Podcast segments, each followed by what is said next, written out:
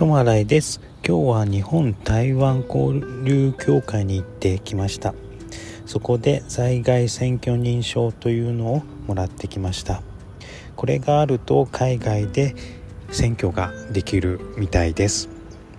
台湾では直接選挙はできないので私の所属している選挙委員会みたいなところに投票用紙を申請してそれでそれが届いてまた書き込んで送るというような流れになるみたいですこれからまたしっかり読んで手続きをしていきたいと思います。ともあらいでした。ありがとうございます。